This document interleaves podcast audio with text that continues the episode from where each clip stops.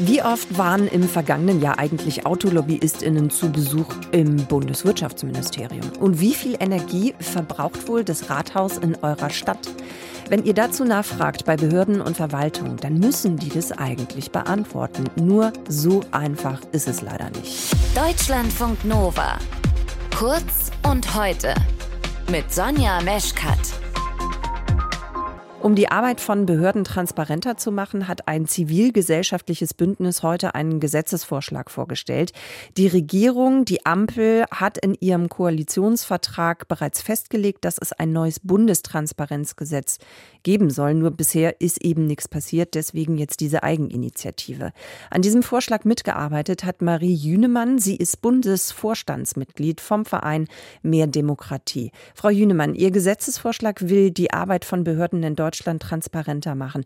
Was sind da Ihrer Meinung nach die größten Baustellen? Ich glaube, der wichtigste Punkt ist, dass wir ein ganz grundlegendes Prinzip bei der Transparenz in Deutschland umdrehen wollen. Wir wollen weg von der Hohlschuld der Bürgerinnen, die einen Antrag stellen müssen für Informationen, hin zur Bringschuld des Staates. Sie müssen sich vorstellen, im Jahr 2022 muss man in Deutschland immer noch auf Bundesebene einen Antrag stellen, um an politische Informationen zu kommen. Und das wird dann zu einem richtigen Hindernislauf. Also erstmal muss ich wissen, wie ich diesen Antrag stelle.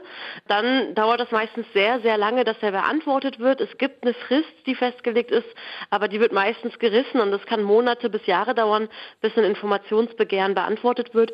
Und dann kann das Ganze auch noch bis zu 500 Euro kosten. Und wir haben gesagt, dieses Informationsfreiheitsgesetz ist jetzt 16 Jahre alt. Das ist einfach nicht mehr zeitgemäß, für Informationen einen Antrag stellen zu müssen. Wir wollen, dass die Regierung und Verwaltung von sich aus ganz bestimmte Kategorien von Informationen auf einer Plattform ganz einfach zu finden online bereitstellen. Machen Sie es doch vielleicht mal ein bisschen konkreter. Was sieht Ihr Gesetzesvorschlag davor? Also wie könnte das im einzelnen Fall vielleicht eben besser laufen? Also wir haben 27 Informationskategorien festgelegt, was veröffentlicht werden soll. Und darunter fallen zum Beispiel Verträge, die Deutschland abschließt, ab einem Wert von 100.000 Euro. Da könnte man zum Beispiel denken an diese Mautverträge, wo es ja auch große Skandale gab.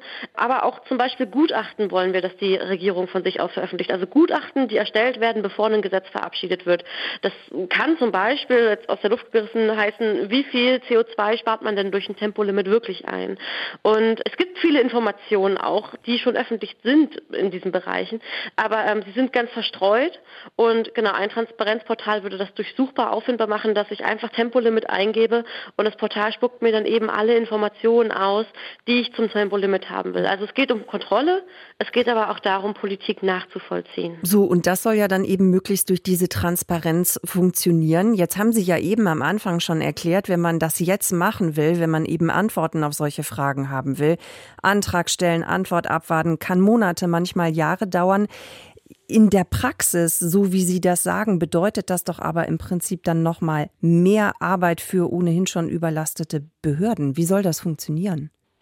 Das Schöne ist, äh, wir haben das Rad nicht neu erfunden. Man muss einfach nur in die Bundesländer schauen. Und da gibt es das schon. Und zwar nämlich heute auf den Tag seit zehn Jahren in Hamburg gibt es so ein Transparenzportal.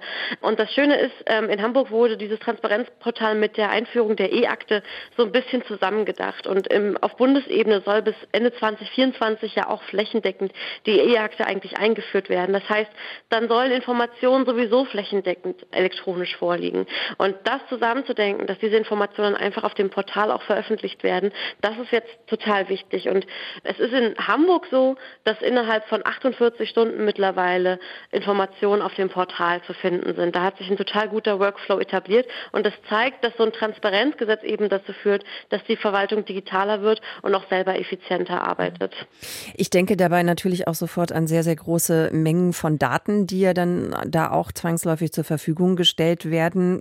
Wie kann man denn oder können Sie vielleicht auch mit Ihrer Idee dazu beisteuern, dass ich und alle anderen, wir Normalsterblichen, durch diesen Wust von Datenbergen dann auch durchblicken, dass wir verstehen, was da dann veröffentlicht wird?